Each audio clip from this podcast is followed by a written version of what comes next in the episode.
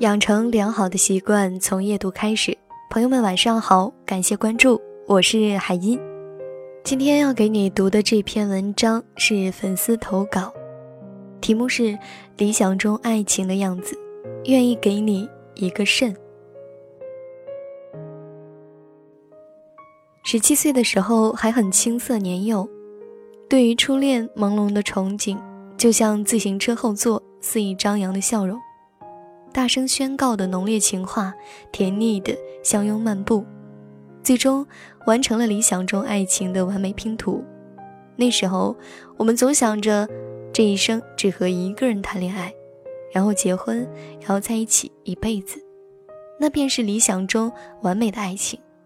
二十七岁的时候，已经谈过那么一场甚至几场恋爱，无论是过去的情感阅历，还是来自生活的见闻。都在一点点质问着你：你究竟想要什么？想要什么样的爱情？什么样的生活？也会有亲朋好友说，婚姻就是两个半生不熟的人合伙搭日子。听得多了，心就冷却了下来，在所谓现实和幻想中反复挣扎。本就是生性冷漠的人，看惯生死之后，心也就越发的坚硬无摧。曾经问过很多人。如果有一天世界末日了，那么你能知道那个时候陪伴在你身边的人是谁吗？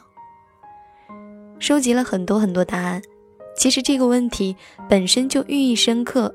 在一个危机四伏、生命就像泡沫一样脆弱的环境里，还一直相互扶持的人，你肯定很相信他，相信自己多么在乎他，相信他又有多在乎自己，相信彼此关键时刻。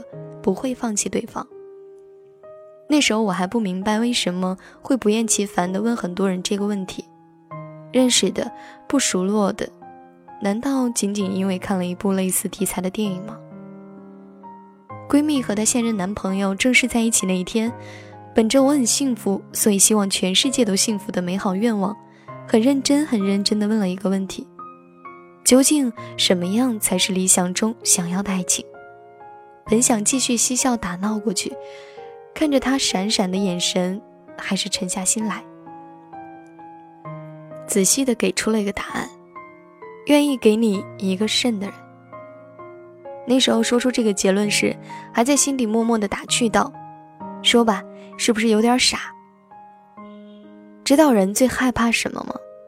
人们害怕死亡，也害怕死亡前的挣扎。”唯有人们真正面临，才会承认，无论你贫穷或是富有，无论你漂亮或者丑陋，哪怕你以往过的悲伤不幸福，而求生便是一个人的本能，它是条件反射，更是隐晦深藏的欲望需求。但是比起离开这个变幻莫测的世界，被人放弃，而离开这个世界，难道不是更可怕？所以得了不治之症很可怕。那么得了有志之症，却需要付出很多很多代价才能维持生命的人呢？那时候见过亲属共肾的肾脏来源，有的是母亲、父亲、兄弟姐妹，甚至女儿，唯独缺乏夫妻。你看，爱情的羁绊可以那么深，长到一辈子，却维系的那么浅，可以短到瞬间结束那一纸婚约。于是。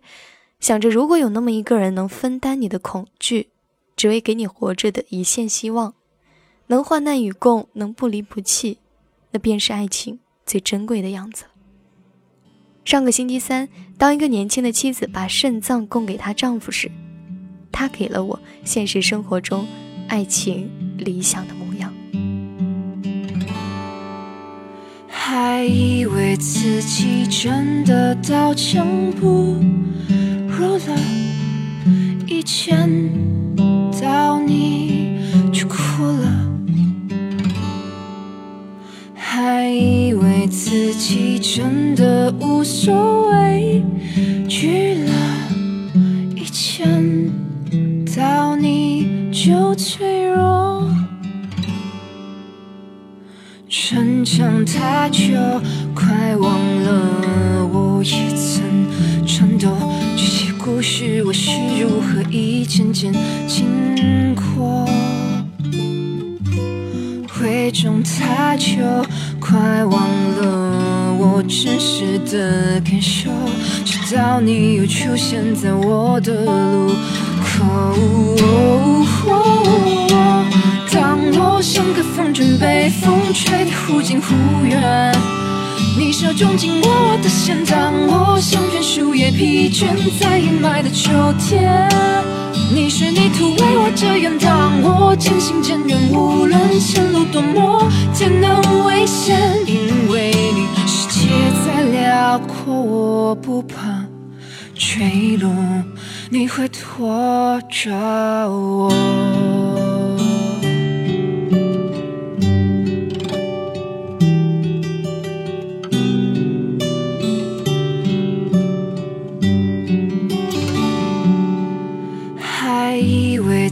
己真的刀枪不入了，一见到你就哭了。还以为自己真的无所畏，惧了，一见到你就脆弱。逞强太久，快忘了我也曾颤抖。这些故事我是如何一件件经过。伪装太久，快忘了我真实的感受，直到你又出现在我的路口。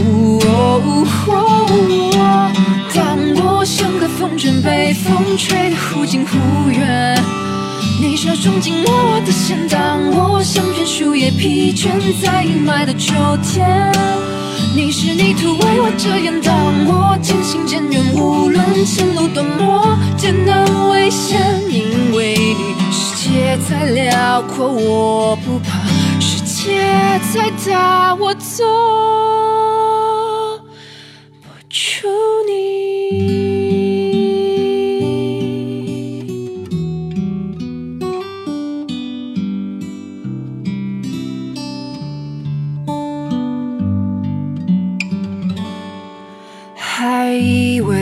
起真的很难快。